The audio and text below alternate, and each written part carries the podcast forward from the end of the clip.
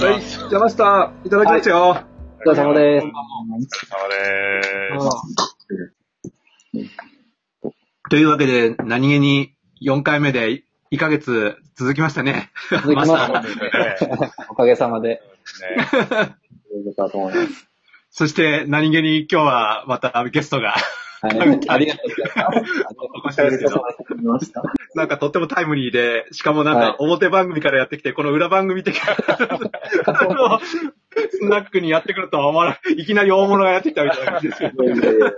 あの、表番組でちょっとうっかりスナックの話をしてしまった。そうなんですかそうなんです。ね、今日はじっくりその話をね。聞かせていただこうと思いますけど。うーん。あでも、お疲れ様でした、学会の方は。ああ、いい。いい先生もお疲れ様でした。いやいや、お疲れ様でした。なんかぼんやりしながらたくさんやってましたけど。すいません。もう学会どうだったんですか？ちょっと参加できなかったんで。どどうだろう？な、なんだろう？えっ、と、まあ、いや、あの、いつものように賑やかでしたし、また今年は、あの、30回ですから、あの、それなりにいろいろ新しい思考も、取り組みも始まって、なんかまあ、やる気に満ちてたというところはあったんじゃなかったと思う。うん、すごくなんていうか、うん、前向きというかなんていうか、そうですね珍しく、はい。あの、なんか、全体的に。いや、確実にこれってあの、なんか、世代交代のちょうどなんか、そのポイントの一つなのかなっていうようなのは感じましたね。うん。ね。なんか参加者数が最後大会企画委員会出た時に1000名は超えたっていう話で、あそうですか。まあ、あの、それなりに賑わったんじゃないかなと。うん。うん。研究会ができたんですよね。あのー、学会あの。のあの、シグですね。が、はい。え、一体、経緯ちょっと教えてもらえますか？そもそもなんか、えあそういうのが始まるよね。ーはい。なんか、あのー僕一応 JSET の中では大会企画委員っていう立場ではあるんですけど。ちなみに JSET は日本教育工学会です、ね。あ、そうそう、日本教育工学会ですね。はい。はいで、その中で課題研究っていうのがずっと前からやってたんですね。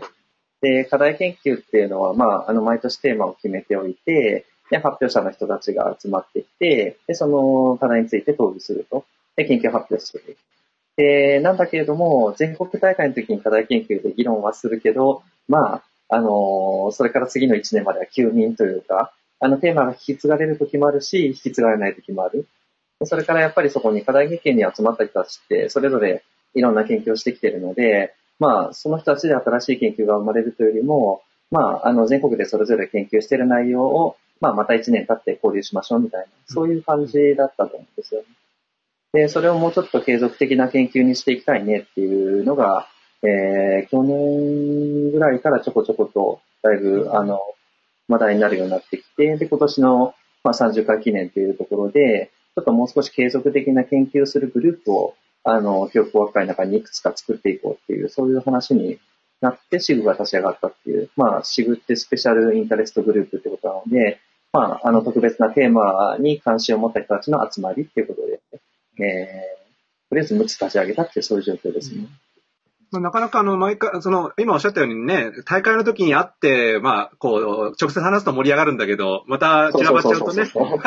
勢いがね、あの、そうなんですよね。そがれちゃうみたいなのがあるんで、なるべくもうちょっと機会、その、話し合う継続的にっていう、その、盛り上がりを維持したいみたいなところの取り組みっていうことですよね。そうですね。まあでも、シグ作ったから急にそうなるかどうかはわかんないですけどね。はい。まあね。まあでも、それを目指そうという。そうそう目指してる状態ですねあの意欲で、はい。ということで、そういうことも取り組み始めたってことなんですけど、で、あれですよね、始まった時、6つほどテーマが、なんか。グループがでねき。て、はい。一応ね、読み上げますとね、うんあの、シグ1というグループがですね、高等教育。AFD。なんかね、あの、JSET っていうあの、あの、学会の場で、やたら酒井先生の声がいいっていう評判が、あ、そうそうそうそうそうそう。ね、なんということで。ちょっとね声がいいですよねって話になってま声す。がいいって声がいいよね、酒井先生とか言ってね、ちょっと悔しかったからね、なんとねあの、いいいい声いい声で紹介すると、えー、シグ01は高等教育 FD。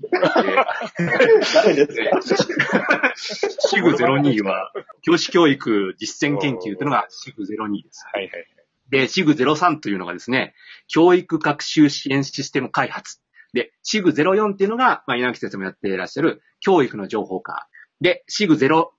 がゲーム型学習とオープンエデュケーション。で、最後のシグ06、6番目が、協調学習と学習科学というグループ。こんな感じ。そうですね。これはやっぱりちょっと独特だなと思ったのは、そのゲーム学習とオープンエデュケーションのところが、うんあの、ちょっと今までない、こう、まとめにしたんで、これどういう経緯でこういうふうになったのか、ちょっと興味あったんですけど。これはまあ研究者つながりああ、そうですか。はちょっとあるかな。スタンスの近さっていうのはあったでしょうね。うんうんそうですよね。うんうんなんていうか、その、まあ、オープンエデュケーションもゲームの話にしても、うんなんていうのかな、まあ、インフォーマルな教育に別に限った話ではないんだけれども、割とそういうアプローチのところで、あの、最新のテクノロジー使いながらどんどん開拓していくぞっていう、まあ、ちょっとアグレッシブなスタイルが似てるというか、そういうところですかね。まあでもそれ言い始めると、あの、割とあの、他のグループ同士も、あの、今のシグも、まあ例えばそういうゲーム型学習やオープンエデュケーションの中でもシステムを開発するっていうこともあり得るわけで、そういう意味では、そうと教育学習支援システムをやってるシグさんっていうところとも連携できるっていう。そうですよね。で、あの、シグはなんていうか、一個のものに入って、その中で活動しなきゃいけないってわけじゃなくて、複数に参加しても OK なことになっているのでうん、まあ、あの、それぞれのなんていうか領域っていうのは、当然重なりもいっぱいありますので、そんなになんていうか、それぞれが排他的ではないという、そういう形だと思います。あの、僕、やっぱり興味あるのはですね、こういうふうにグループ作るじゃないですか。そのグループがどういうふうにその日常の研究活動を交差させていくのかっていうところが、あの、僕の今やってる日本教育情報学会の研究会でも、同じような課題を持っていて、ええやっぱり同じように5つか6つの研究会があるんですけど、その、研究会の歴史を調べてみると、研究会があった時期と、それがはあの衰退していく時期が、波が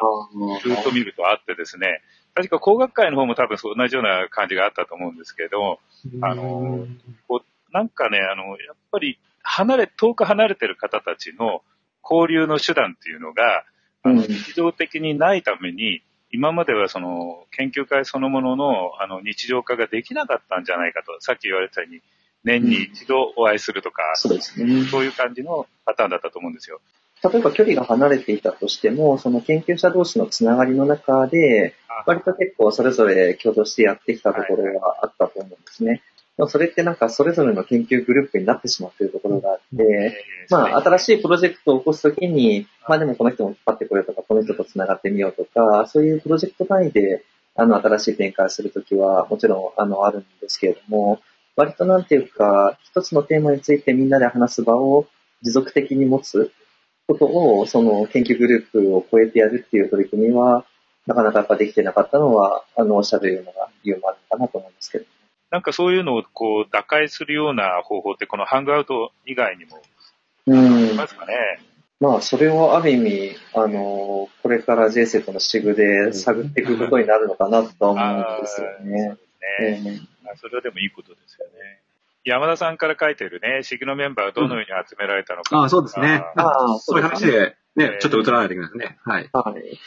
これはまあ、あの、それこそ課題研究をやってた時の、なんていうか、あれは漢字っていうんでしたっけなんだっけな。えーっと、まあ、その、課題研究を担っていた人たちがそのまんまコアメンバーっていう形でやってる場合もありますし、あとはちょっとでもやっぱこういうテーマでのに課題研究のこのメンバーだけじゃ足りないからっていうので、あの、新たに入っていただいた方も支部によってはありますね。教育の情報化に関しては、モラル系の課題研究やってた方と、えっ、と、情報教育 ICT のメンバーが合体して作ったっていう、そういう経緯はあります。で、どんな風に集めて、どんな風に活動するかっていうのは、稲垣先生次第かとかいう風な質問もあるんですけどあ い、や、あの、僕はもう、あの、影で暗躍するだけなので。今度はあの、ええシグ04に焦点当てながら、もうちょっと教えてそうでもらえますか？すよね。で、渋谷04に関しては、今、あの、豊田先生、和歌山大院、で、コアメンバーに入ってるのが、えっ、と、7、8人いましたね。あそうか。えっ、と、そうですね。えーこれご紹介していくよね。えーまあ、豊田先生、あと、内田洋子の佐藤さん、あと、千葉大学の藤川先生、それから長崎大学の寺島先生、えーそれから、三村図書森下さんという方、えーそして、まあ、稲垣先生、えー東北学院大学、それから、えっ、と、新潟大学の後藤先生、えーそれから、えー明星大学の小野先生、まあ、結構、メンバー多いですよね、この、そうですか？基本的にでも若手中心で作ってますね。そうですね。通常はその方々は、あの、やっぱり、えー、Facebook その他で、あの、日常的に交流してるってことですか？えーっと、いや、そうでもないですよ。あ。お互いもちろん面識はありますけれども、一緒に共同研究をこってりやってるチームってわけではそんなにないです。あの、部分的にもちろん一緒にやってる人はいますけれども、中身の話にそろそろ、そうですよね。え中身として、その今のその稲垣先生と僕らの割と共通してる部分っていうのは、タブレットを そのままそのバーッとたくさん導入して、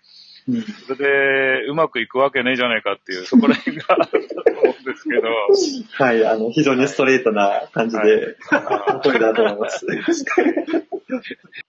いや、結局、今回のそのシグの中でも、あの、まあ、本当シグ自体が何やるかっていうこと自体もはっきりしてないんだけれども、一応3年間のうちにアウトプットを出さないとお取り潰しになるという、そういうルールが先生の中にありまして、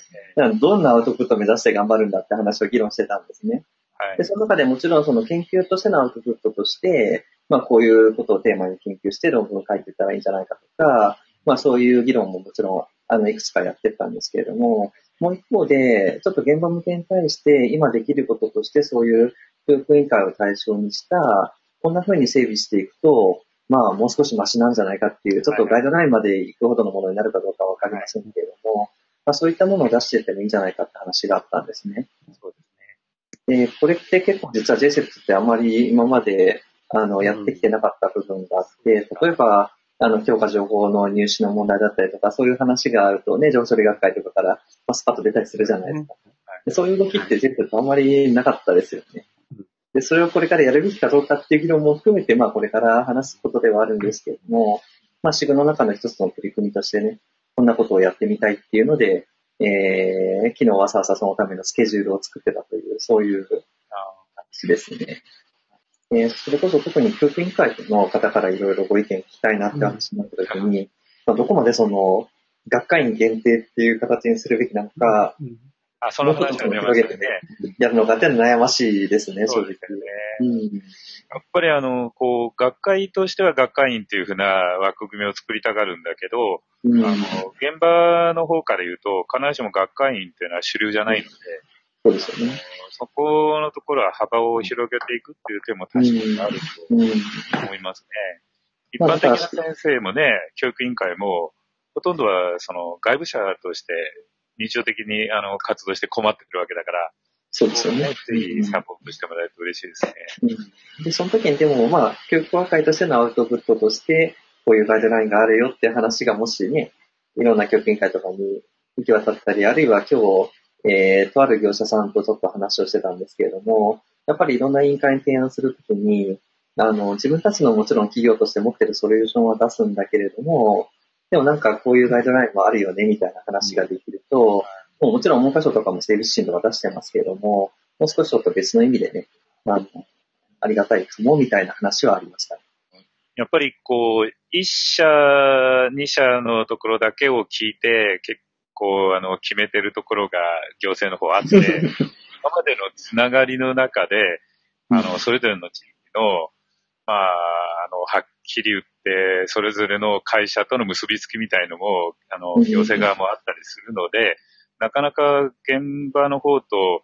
その、現状を見て、こう、変更していくってことが非常に難しいんですね。それから入札、最近は入札制度を取りますから、その入札で安値を出したところに落札していくっていううん。流れがあって、必ずしもその内容が、あの、先生方や子供たちにとって、いい環境を、あの、作ってるとは言えないと。そうすると内容そのものが、あの、ちゃんと、こう、固まった使用書を出せれば、行政側が出せればいいんですけど、うんそこを出してないっていう、うん。で、業者任せにしてしまうっていうところのお問題点っていうのが、各自治体の弊害をもたらしてる感じがするんですけど。特にあの、小規模の自治体になると、教育委員会でそういうことやれる担当の方が、そうですよまあね。ね、あの、教育専門の方じゃないことが多いわけですから、そういう人にとって使用書を作るのって非常に難しいですよねそうです。よね。気の毒ですよね。そうだから業者さんにね、頼ってしまうのはわからないわけじゃないですよ。うん、そうしないと回せない状況にもあるわけですよね。はい。で、担当者ってどうせ一人か二人ですからね、街の中の。そうですねやっぱりその、そういうところを支援する、あの、情報を、まあ、学会なり、まあ、文科省でもいいんですけど、うんもう少し具体的なものを出してってくれると、担当者助かると思うんですよね。文科省も結局一人一台っていうのね、まあ出してる割には、あの、整備計画の4カ年計画は全然そんなこと書いてないし、このギャップをどう埋めればいいかっていう話はわかんないですよね、今。いや、文科省、ね文科省4年でこれできると思ってませんよね。そうそうそう。だってこれ4年後にこれを目指しましょうだから、4年後にこうなって、じゃあその後2年でえー無理ですよね。無理ですね。現実にもうこれは無理な日程ですね。そうそうそうそう。だからそうだとしたら、その、この間の、あの、私たちがやることは何なのかっていう、うん。ここをやっぱり具体的にしていかなきゃならないと、周辺のそのいろんな問題は、やずっと、あの、洗っていかなきゃいけないけど、でもその間、僕らはほっとくわけにはいかない。そうなんですよ。そうです。その中身が、やっぱりもう少し皆さんでね、詰めていけたらなっていうそうですね。気がしますね。別にだから、こちらとしては現場からこういうのが欲しいっていう声をもっと出していただけると、そっかそっか、そういう、確かに必要なんだよなっていう思いで、あの、頑張れるうん。余地はあると思いますので、今年あの、やっぱり使ってって、あの、本当にほぼから聞こえてきたのが、あの、やっぱりソフトの問題っていうのがあるんじゃないかっていうことが一つね。うんそれからアクセ、まあ前から言われてるアクセスポイントの問題、それからルーターの問題、えー、さらにサーバーの問題、ですそれから、いね。や、最後に行き着く、あの発信側のサーバーの問題とか、うん。もう本当にあの、回線以外もいろいろあって、そういうところが多分、ネックとして、ボトルネックとして方々にあるっていうことは、もう割とはっきりしてきたと思うんで、うん。その、そういう現状で何ができるのかっていう、どう使ったらいいのか、何ができるのかっていうところはもう考えておかないとね、そういう意味ではネットワーク負荷のあんまり高くないところで、面白いとこはい。ろを上手に拾っといた方がいいと思うんですよね、しばらくは。あまりその、ネットワーク回線使ってどうのこうのというよりは、あの、本当に共同学習って紙の上でもできるわけで、その後にその結果としてネットに載せるという方法もあると思うんですよね。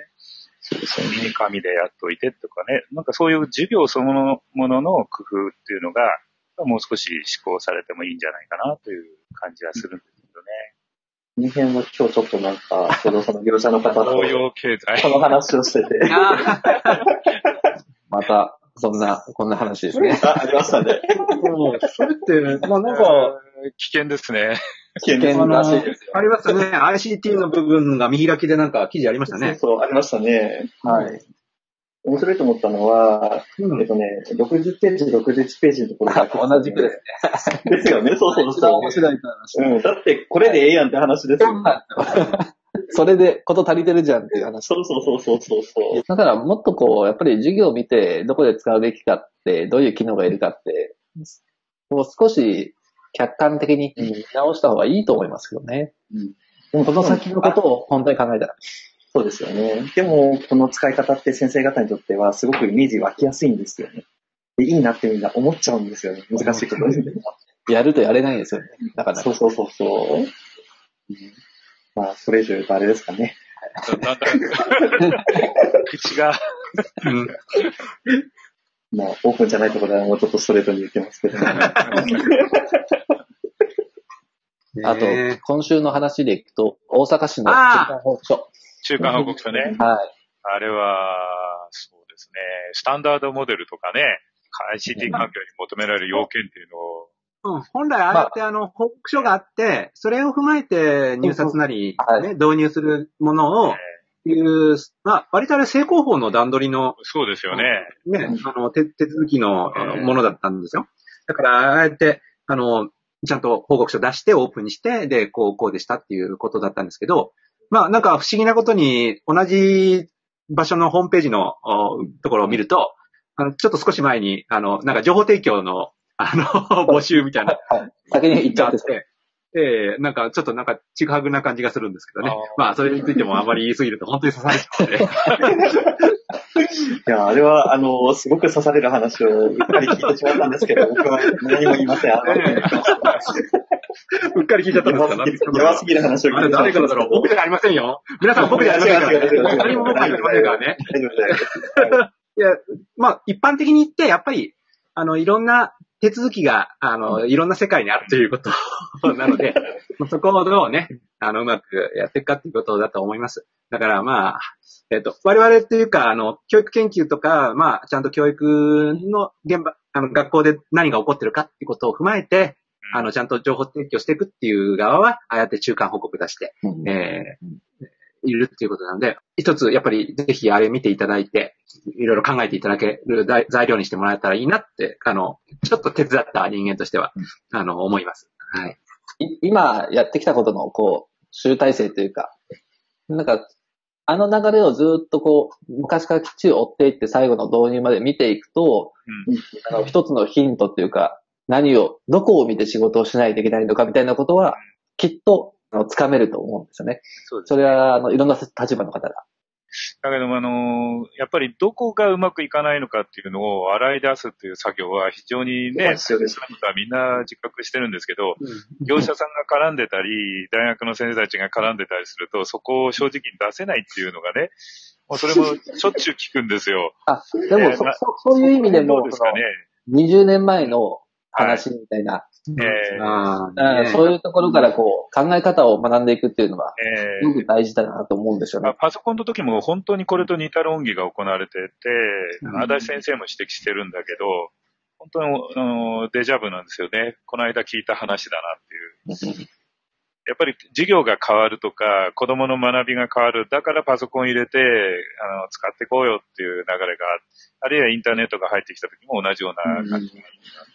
で教材集なんかも大量にね、開発業者がいて、教材をたくさん入れた時期もあった。すべてゴミとなりましたけど。まあ、そうですね。まだ、まだ時効じゃないんですか。夫。いや、多分2000年代の ICT 活用の話っていうのは、ある意味ちょっとそういう流れとは若干違う流れだったのかもなとは思うんですよね。なんていうか、割とあの、普及レベルの方向にかなり、あの、思考して動いていったっていうところはあったと思うんですね。まあ、それはその前のところで、インターネットが入り始めた頃のいろんなプロジェクトが、まあ、あの、学力低下でね、騒がれて、総合が細かったのと同時になんか、いろいろしぼんでいった経緯を考えると、まあ、そうじゃないところで動きかけたんだけれども、今一人一台になって、なんか、うんちょっと危ういかもなという。でうんただ、僕はでもその時の2000年代の ICT の活用の話っていうのは、基本的には事業を変えない前提でより良くしていこうって話でしたよ。ミレニアムプロジェクト以降ってそんなに変わってない。僕、その頃からこの現場に入ったんで、なんとなくわかるんですけど、その前、その学校インターネットの1の前とかの100校時代の。なんか来るぞっていう頃が全然肌感覚がないんですよね。あー僕はコネットからなんで、そういう意味では、ちょっとだけ前ですけど、100校の最初の暑さはあまり実は知らない。あのー、総務省のあの、某事業が2010年に始まった時に、いろんな話を聞いてて、その時に会議で話題に出たのが、あ、でもコネットの時の方がうちら攻めてたよねって話をしてたんですよ。ああ。それは学習論的な面から見ても、やっぱり面白いこといっぱいやろうとしてたのが、そうですね。うんうんうんなんかあれ、まあ、いろんなプロジェクトを立ててますね。そうそうそうそうそう。まあ、ちょっとそこの、あの、感覚のズレみたいなのは思いましたね。まあ、それは道具道具が良くなりすぎたんだよ。そうですね。道道具が良くなりすぎて見栄えのいいことができるようになって、なんかその工夫しなきゃとか、うんこう事業でな、プロジェクトのアイデアかネタで補わなきゃっていう意識がちょっと今は低くなっちゃってるんじゃないですかね。なんか、ピュッとやれば大きくなったり小さくなったりとか、まあ、伝わったりとか、そういう非常になんかね、機械が賢くなってお面白いことができるようにななればなるほど、事業とかそういうプロジェクトに対する想像力がなんか弱まってるような、まあ、あるいはもう、あーなるほどね。うんううんざ、うんざりしてきてるのかもしれないけど、繰り返し繰り返して。大体同じ人がやってるから。うん結構今のは重い発言ですね。だから、まあ、あの、いろんなその機器は入ってくるけど、授業そのものが大きく変わったっていうのは日本においてはあまり感じられないんですよ。はい。で、まあ、海外の方はいろいろ僕はわからないんだけど、あるのかもしれないけど、少なくとも自分たちが現場にいて、その、大多数の先生方が取ってる授業方法っていうのが、あの、うんそういう機器の導入によって変わってきたっていう状況はない。で、やっぱり一部の授業で、その、利用されたり、まあ、提案されたりすることはあるけど、日常的な授業そのものは大きな変化をしていない。で、それがタブレット導入によって、本当に大きく変わる可能性があるのかっていう、ちょっとそこら辺もね、うん。普通の先生が日常的に子供たちと対応している、あの、授業が変革する可能性があるのかなっていう、そこの後ろのね、クエスチョンマークがいろいろあって、簡単じゃないなっていうね、気はしてるんですけど、多分、今の様子を見てる限りは、あんまり授業を変えない方向でテクノロジーを入れていくところからはそんなに、うん。まあ、変わんないのかなという。で、しかもそれに関してはものすごくコストと、まあ、技術的な要求が高かったりとか、まあ、そういう意味で非常にハードルも高いので、だから、あの、もちろんね、今までのその授業を変えないでテクノロジーに慣れていくっていう意味での僕は2000年代の ICT は意味があったと思ってはいるんですけれども、まあ、ただ、そこでずっと授業をじゃあそのままの形でタブレット入れてったらより良くなるよっていう方向でやっていくのはちょっと辛いかなという。ちょっとテクノロジーと、まあ、ある意味その現場が求めているものの期待値っていうのがちょっとずれてるっていうのは正直なことですし、もうちょっと違うところに可能性を見出した方がいいかなと思ってはいますけど。豊福先生なんかが、国際大学の豊福先生なんかが言う、うんその、いつまで経っても日本の教育、その教師側からしかものを発言、見ない見ていないっていうね。で、あの、学習者の立場に立ってのタブレットの活用とかが、論あの、まな板に乗っかってこないっていう、そういう僕は指摘を受けることはあるんですけれども、まあ、それで学習者用のとか、そういうことがね、もう一度見直されたり、反転授業もそういうことの流れの中にあるのかなとは思ったりするんですけどね、そういう授業方法を変えるっていうのは確かに僕らにとっても魅力的でね、現在の日本の教育っていうのが行き行き詰まりつつあるっていう感覚もしてるんで、それを変えていかなくちゃならないっていう思いもあるんだけど、その道具としてタブレットなりコンピューターが有効であるかっていうところは、まあ、なかなか一言では言えない。なといううん。言いよどんでしまうんですけど。僕はでも反転授業はすごく日本的に消化する仕方は、まあ、少し見えてきたのかなとは思うんですね。そうですか。うんどういうところで？あの、結局やっぱりその先生方が、今特にこの言語活動とか言われる中で、特に子供たちにディスカッションさせたりとか、やっぱそういう時間を取ってあげるにしても、特に算数理科の授業の場合って、やっぱりそのベースをある程度作っておかなきゃいけない。で、その導入のところで時間かけすぎちゃって、やっぱり時間が足りなくなって緊急授業を、もうやっぱり山ほど拝見するような状況にある中で、先生方にとっても反転授業である程度そこをもしアウトソーシングできるんであれば、あのーまあ、インフラがちゃんと整ってね、やりやすい状況が作られれば受け入れやすい話なのかなという感覚は多少は持ってはいるんですね。まあただそういう部分でのそのインフラだったりとか、明日準備に今のところまだコストがかかりすぎるんで、そんな簡単な話ではないとは思ってはいますけど、すね。でも割とあの今の先生方の授業観に合いやすいかもなっていう。うん。だからなんか、とあるところでシンポジウムやってましたけど、まあ、ええあそこの議論は、関係者がいるから、そうね。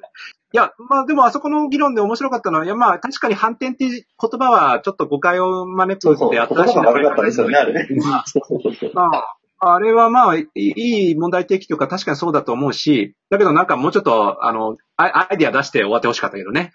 変えなきゃいけないね、で終わっちゃうから、それ誰がやるんだよ、みたいな話なんだけど。だから僕なんかイメージとしては、反転学習ってもともとは、あの、まあ、もともとはっていうか、あんまりこれも正しくないけど、あの、授業でやってることと家でやってることを逆にしたっていうところのニュアンスから来たってよく言われますけど、まあちょっと正確じゃないけどね、実際は。だけどなんか日本の場合のは、なんかどっちかっていうとこう、すこう時間の使い方をスライドさせるみたいな。そうそうそう。あの、だからタイプシフトなんですよ。そうですよね。だから、どっちかっていうと、比重を今まで復習しとけよ、みたいな感じ、宿題で復習しといて、みたいなところの、こだからあまり予習ってことに言及してこなかったのが日本だけど、まあ、その、どっちかっていうと、こう、宿題の方に、えー復習の方に比重があったのを、まあ逆に予習の方に、あの、えっ、と、比重を置いて、これ前もってこう読んでおきましたとかみんなでね、あの学んどいて、ね、それから授業っていう風な、なんかその比重の書き方が逆になったとか、反転したっていうニュアンスの捉え方の方がいいのかなっていうふうには思いました。だからスラ、まあ、一種のスライドみたいな。だから、あの、学習プロセスそのものは別に何もひっくり返ってないんうん、ですけどうん、そうそうそうそうそうそう。うんうんその学習プロセスはすごく自然な流れで、うんただその場所というか時間軸がちょっとずれたって話そうですね。だけなんですよね。うんまあそれでも全ての過程で保証するにはどうしたらいいかとか、あ、そうですね。当然そういう話はまあ問題にはなるんですけれども、やりたいことをやるためには。うん。そうそうそう僕が関わってた学校でも学校来て結局ビデオ見てると思いましたし、ああ、ね。うんでもそれはそういう、なんていうのかな、学校の授業時間がもうちょっとフレキシビリティを持たない限りは、ああいう話っていうのはやりにくいんだろうなと思はい。うんでも本当にちょっとなかなかね、簡単じゃないことで、この授業の中身とか、立ち、先生方の立ち位置を本当に気になってるんですけど、一体誰の立場に立ってこの授業、学習をこう見てるのかとか、そういうことを考えていくと、もう本当にあの、様々なあの方々の意見があるので、本当にね、あの、統合するのが、あの、手強くてね、だから、これある意味、あの、開き直って自分はこういう立ち位置でやりますっていうことを、あの、明確にしながら、あの、まあ、打って出るしかないなっていう感じがするんですけどね。あの、そのなんですけ？ど、石田さんが書いてるね、反転授業も塾行って先にやってるみたいなのありますよね。まあ、塾の子は確かに状況的にはそうなっちゃってますよね。だから、都会、都会っていうか、うちの学校の地域はね、特に、あの、塾が多くって、事前にもう知ってるんですよね。うん授業内容。予習が済んでるってやつですね。予習済んでるんですよ。しかも1年以上先にやってるんですよ。そうですね、はるか前に。はい反 むしろなんだっけ転授業どころじゃないんですよ。そうですよね。はい。うんもうだから、なんていうの、理科の実、最近は理科の実験の授業も塾がやりますから、うんうんそういうで点でも随分変は、わってきてますよ。そうですね、塾はね、非常に工夫してますよ。うん。で、それに対抗できるような、その、学校という存在、学校の存在する意味みたいのは、や。っぱ本気で考えていかないと、まあでもね、先生、それ、私教育と公教育をね、ん。真正面からぶつけるのはちょっと、ああ、確かにね、それは無茶があるよ。うん。それは、うん、まあ、どう付き合うかって考えなきゃいけないのは確かなんですけど、なかなかね、手強いんですよ。あの、基本的にね、やっぱり公立、都会の公立の難しさって、あの、すべて塾で事前に知識は入ってると。うん、だから学ぶことの、その意味みたいのが、学校においてなくなってくるんですよ。8割方の子供は終わってるんです。残り2割の子供たちがまだわかんない状態のまま、あの、初めて課題にぶつかるっていう程度です。うん、それからその子たちも、あの、文章をね、いろんな塾の通信教育みたいでやってたりするから、揺さぶるのが大変ね、難しいんですよ。でそこにこの反転が入ってくるとですね、その課題の作り方が非常に難しくなってくる。だだからや、あの、授業も。やってる子ほど本当につまんなくしてます。あそうですそうなんですようん。だからそこのところで、そのやってる子たちをこちらも想定しながら課題を作るんですよ。この理科の実験あいつら知ってるな。結論はどうなるか分かってるな。うんで、それをひっくり返すために仕掛けを作ったりするんですよ。大変です。うんなるほどね。はいうん裏をかくというか。そう裏をかくんですそうすると、それやっぱり共通の動画でやる、違うってすっごい難しいって。えだからそう思うんですよ。うんそういうふうに。みんなでまた裏書くような教材のまた商売が始まるんですよね。ここまでは無料です。裏を書く動画集が出て裏を書くの有料ですみたいな。裏を書いたら有料です。でもそれって今、あの、あ、そうか、具体的にあれはなんですね。ななんとかサプリとかも結構そういうあなんかお金の取り方してますよね。でも結局でもこう、ね、どんどん少子化進んでって、こういう状況になってきてる中で、ね、塾業界ってじゃあ成り立つのかって考えても、それはそれでやっぱり今のままやってても厳しいわけそうですで、ね。生き残ビジネス的にはやっぱりそう、なんかこう、直接課金するような話になっていかないとやっぱり成りいかないです。うんですよね。で、じゃあ学校教育もどんどんね、統廃合やっていく中で、なんか、そこは、あの、そのまんまそれぞれで住み分けで生き残るっていうのを、上手にやっていけるのかなっていうのは、結構しんどいかもなっていうのが、それはでも5年先ではまだ大丈夫だと思うんですけども、15年とか20年考えると結構大変かもなとは思いますね。ただやっぱりその時に公教育でやるべきことっていう背骨をしっかり教育委員会が持って、それはそれ、これはこれって、うん。はっきり言えないと、そこでこう、背骨がピッて折れちゃうと、本当に地域全体がドワーって流されちゃうじゃないですか。もうだけど、あの、学校選択制なんかの考え方ね、えーうんっていうのは、その、親の方が、より受験に有利なところとか、えーまあ、あの、ななるべく子供がいい学校に通えるところに行かせようみたいなところは非常に強くて、うんこういう選択肢で学校を見てしまう。だから、ちょっとね、地域性みたいのが、なんか本当に失われていくというか、あの、都会はそうだと思うんですけど、田舎になればなるほど、今度選択肢できなくなっていくんですよね。そうそうそう。そもそも選択がないし、学校がない